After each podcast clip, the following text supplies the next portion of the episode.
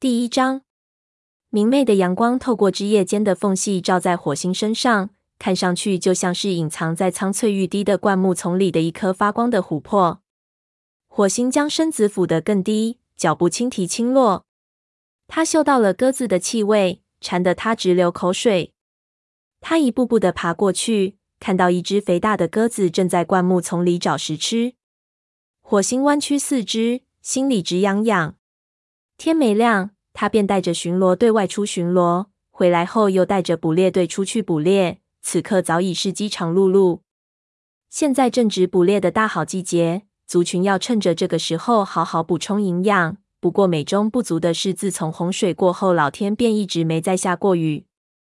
火星带着捕猎队为族群捕到丰盛的猎物后，独自出来猎食吃。他收紧肌肉，准备起跳。忽然，一阵微风吹过，其中夹杂着另一股气味。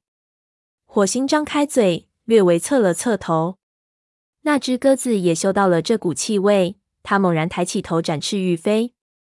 不过迟了一步。就在火星错愕之际，旁边的一簇刺藤下突然闪出一团白影，扑上去将鸽子按在地上，接着咬住它的脖子，咔吧一声，结果了它的性命。火星流着口水站起来，从灌木丛里出来，向那只白猫走去，说：“好样的，云沼，我竟然没有发现你。”云沼摇晃着尾巴，沾沾自喜地说：“这只笨鸟也没发现。”火星听了有些不自在。云沼既是他的外甥，也是他的徒弟。他不但有责任教给他武士的技能，也有责任训导他尊重武士守则。不可否认，云沼是一名优秀的猎手，但火星希望他能够谦逊一些。他有时甚至怀疑云沼是否懂得武士守则，担心他不能养成忠贞不二的品格。云沼出生在两脚兽的地盘，他的母亲是只宠物猫。是火星将他从小就带进族群。那些族生猫从来就瞧不起宠物猫，火星对此深有体会。仅仅由于自己生下来的头六个月是在两脚兽的家里长大的，族里的有些猫便老拿这件事来刺激他。火星为了证明自己的忠诚而竭尽全力，不过这个脾气倔强的徒弟却与他的风格截然不同。对此，火星感到非常烦躁。因为他觉得云沼要想赢得族群的好感，就应该改改骄傲自大的毛病。火星说：“你之所以能捉到这只鸽子，只是因为速度够快罢了。你站在了上风向，虽然我没有看见你，但我嗅到了你的气味。那只鸽子也嗅到了。”云沼的毛一下子竖立起来，强嘴道：“我知道自己在上风向，但我心里有数。这只笨鸟就算嗅到了我的气味。”也逃不出我的爪子。看着徒弟那副桀骜不驯的样子，火星怒气上涌，厉声喝道：“这是只鸽子，不是笨鸟。一名真正的武士应当懂得尊重猎物。”云沼反唇相讥：“哼，好吧。昨天刺爪拖着松鼠回营地时，我可没见他表现出什么尊重。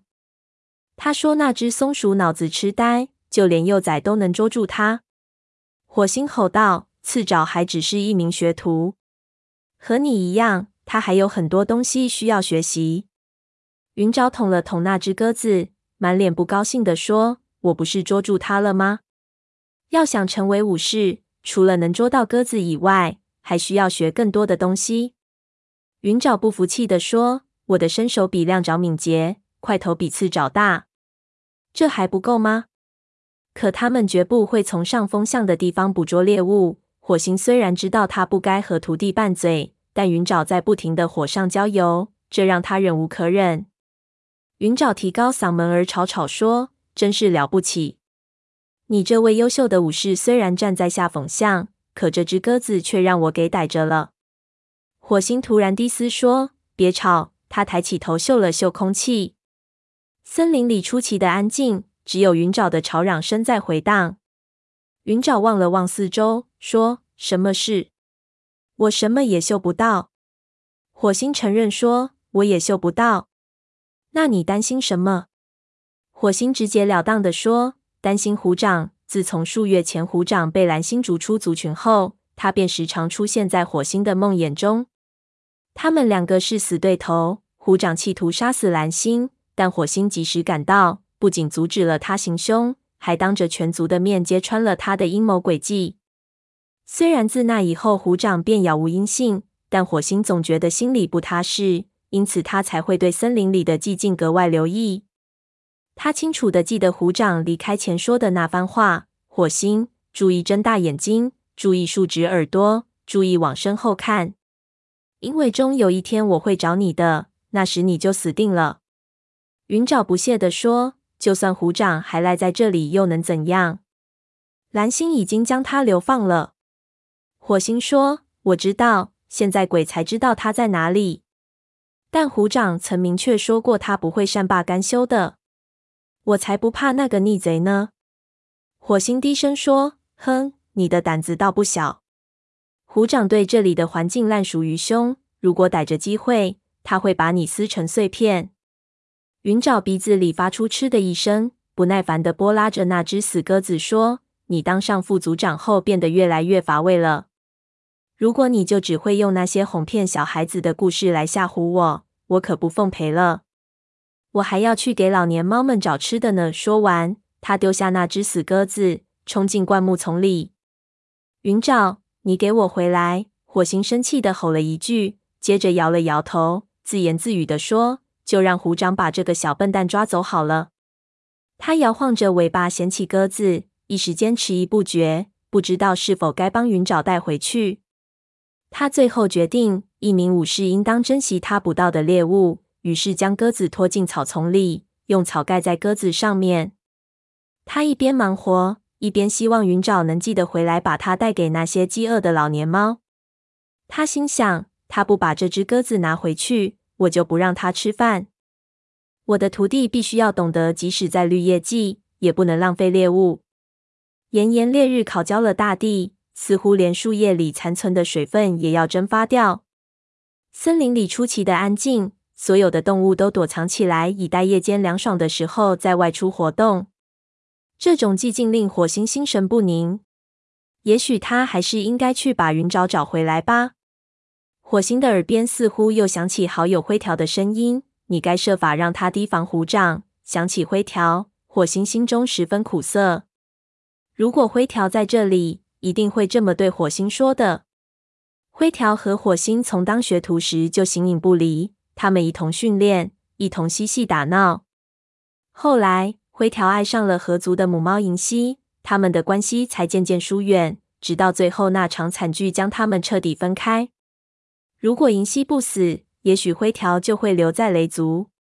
想起灰条带着两只幼崽跨过边界，加入孩子母亲的族群——河族。火星就感到心灰意冷，他时常怀念他们之间的友谊，几乎每天都要同想象中的灰条对上几句话。他太了解灰条了，不用想都知道灰条会怎样同他一问一答。火星扭了扭耳朵，思绪重回现实之中。他该回营的了。如今他是副族长，应该回去组织大家捕猎和巡逻了。只希望云沼能够好自为之吧。火星穿过丛林，一口气跑到沟边。他停下脚步，心里涌起一种自豪和温馨的感觉。每当他回家时，都会产生这种感觉。虽然他的童年是在两脚兽的地盘里度过的，但自从他踏入丛林的第一步起，他就深深知道丛林才是他真正的归属。雷族的营地就隐蔽在沟里，由于灌木的重重覆盖。沟外根本看不到里面的情形。火星跳进沟内，向金雀花通道走去。他看见母猫柳带躺在营的门口处晒太阳。最近，他刚从武士巢穴里搬出去，住进育婴室，等待他的第一次分娩。站在柳带旁边的是文脸，他的两只幼崽正在地上翻滚打闹，扬起阵阵尘土。这两只幼崽和云沼都是吃文脸的奶水长大的。云沼刚出生便被火星带进族群，是文脸收养了它。云沼不久前刚刚成为学徒，文脸的这两个孩子很快也要离开育婴室，开始他们的学徒生涯了。高岩处响起议论声，火星抬眼望去，看见一些武士聚集在高岩下。他远远认出其中有黑条那身花斑毛，奔风那柔软灵活的身段和白风那颗雪白的脑袋。火星还没走近，就听见黑条刁难的声音：“那么谁来带领中午这一班巡逻队呢？”白风懒得同黑条斗气，只是淡淡的说：“等火星回来后，他会决定的。”陈毛抱怨说：“他早就该回来了。”我回来了，火星大声说，分开众武士，走到白风旁边坐下。黑条冷冷的看着火星，说：“哼，既然来了。”能告诉我们谁率领中午这一班巡逻队吗？虽然火星坐的位置处在高岩阴影下，但黑条的话仍激得他冒了一身汗。黑条曾经是虎掌的死党，虽然他最终选择留下而没有继续追随虎掌，但火星始终怀疑他对族群的忠诚。火星说：“就由长尾带队吧。”黑条的目光从火星身上缓缓移向白风，眼睛里尽是轻蔑的神色。火星紧张的咽了口唾沫，不知道自己又说什么蠢话了。白风神情尴尬的解释说：“哦，长尾带着徒弟出去了，他和训爪要到天黑时才能回来，记得吗？”白风身边的陈毛鼻子里发出嗤的一声，神态极为不屑。火星心中暗想：我怎么忘了这件事？他说：“既然这样，就由奔风率领绝毛和陈毛去好了。”陈毛说。绝毛可跟不上我们的步伐。自从和泼皮猫们打完仗后，他的腿伤一直没有痊愈。好了，好了，火星强压住怒火，随口点名说：“那绝毛就去捕猎吧，他可以随同树毛和和。”沙风主动说：“我和他们一起去捕猎吧。”火星感激的冲他眨了眨眼睛，继续说：“和沙风一起。”黑条说：“那么巡逻队呢？”如果再不赶快决定，中午就要过去了。火星生气的说：“你就编入奔风的巡逻队吧。”鼠毛温和地问：“那么夜间巡逻队呢？”火星看着他，脑子里突然一片空白。白风接口说：“我来带领夜班巡逻队吧。训爪和长尾回来后，就让他们随我一同去吧，行吗？”那太好了。火星环视众猫，见大家都还满意。不由得松了口气，众武士纷纷散去，留下火星和白风。火星朝这位老年武士低下头说：“谢谢你，我本该事先做好计划的。”白风说：“那样会好得多。以前都是虎掌来安排我们该做什么，什么时候做，我们都形成习惯了。”火星移开目光，心里沉甸甸的。白风继续说。虎掌的叛逆行径给族群造成的震动太大了，大家现在都有些心浮气躁。火星知道白风在鼓励自己，他低估了这件事给族群造成的影响。虽然火星早就知道虎掌为了权力而行凶谋杀和编造谎言，但对于族群里其他的猫来说，这件事来得太突然了，他们很难相信这位英勇无畏的武士会调转枪口指向自己的族群。白风的话提醒了他，即使他没有虎掌的威望，但他绝不会像虎掌那样背叛族群。白风的话打断了他的思路，我得去瞧瞧文敛。他说有话要对我说，说着低下头。白风毕恭毕敬的样子令火星有些意外，他尴尬地点头搭理。白风走后，火星的肚子饿得咕咕直响，他想起云爪捉住的那只肉鸽。此时，白风的徒弟亮爪正坐在学徒巢穴外的树墩旁清理身上的毛。火星想知道他是否给老年猫们带回来猎物，于是向他走过去。亮爪抬起头说：“嘿，火星。”火星说：“嘿，亮爪，捕猎回来了。”亮爪兴高采烈地说：“是啊，这是白风头一回放手让我独自去捕猎呢。捉得多吗？”亮爪有些不好意思地说。捉了两只麻雀和一只松鼠，火星夸赞道：“干得漂亮！我敢打赌，白风一定非常高兴喽。”亮爪点了点头。你把猎物给老年猫们送去了吗？是的。亮爪显出一副担心的样子，焦急地问：“我做的对吗？”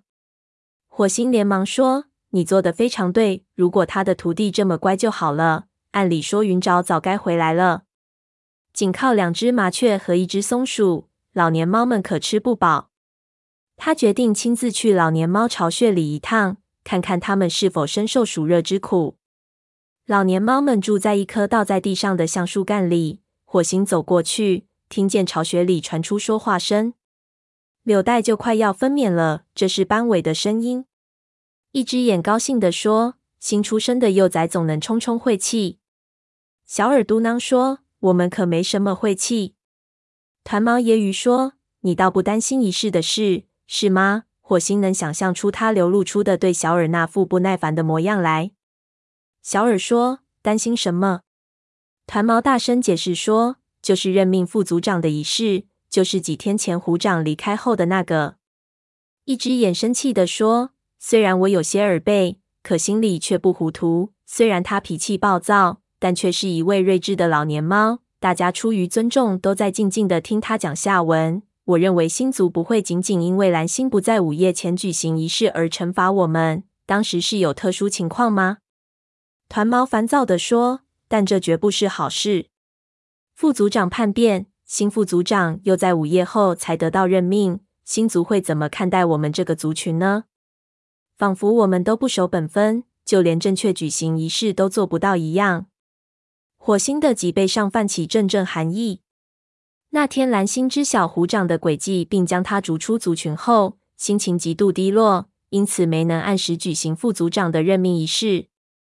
火星直到第二天才受到任命，所以许多猫认为这是个极坏的兆头。小耳低沉着嗓子说：“据我所知，火星的任职仪式还是第一个打破了族群习俗的。虽然我不愿说，可我还是忍不住觉得。”雷族在他的领导下，只怕会面临有史以来最黑暗的日子。团毛表示同意。火星心里砰砰乱跳，期盼着一只眼能为他说几句话，平息掉大伙儿的恐惧。不料这次连他也保持了沉默。虽然烈日当头，碧空万里无云，火星人感到骨头都是冷的。此时再进去已然不合时宜，因此他转过身。怀着焦虑的心情，沿着会场边走开。他低头看着地上，阵阵出神。走进育婴室时，他感觉到育婴室门前有东西动了一下。他抬起头，忽然看见虎掌那双琥珀色的眼睛正炯炯发亮的瞅着自己。他一下子惊呆了。这熟悉的目光吓得他有点儿魂不附体。细看后，才发觉站在面前的并不是那位凶残的武士，而是黑莓仔。虎掌的儿子，